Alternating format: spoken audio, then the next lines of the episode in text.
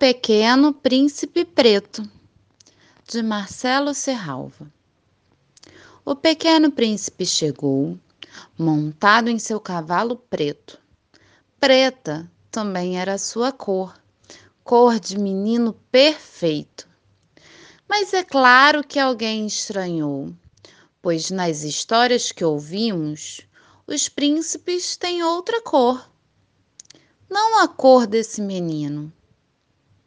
Ao que o príncipe respondeu: Do lugar de onde venho, os príncipes são todos pretos, os reis, as rainhas, todo o reino. E aqui, pelo que vejo, tem tanta gente pretinha. Vou procurar uma princesa e fazer dela uma rainha, para que um dia as histórias possam ter cor diferente, uma cor que também é bela, uma cor que traduz a gente.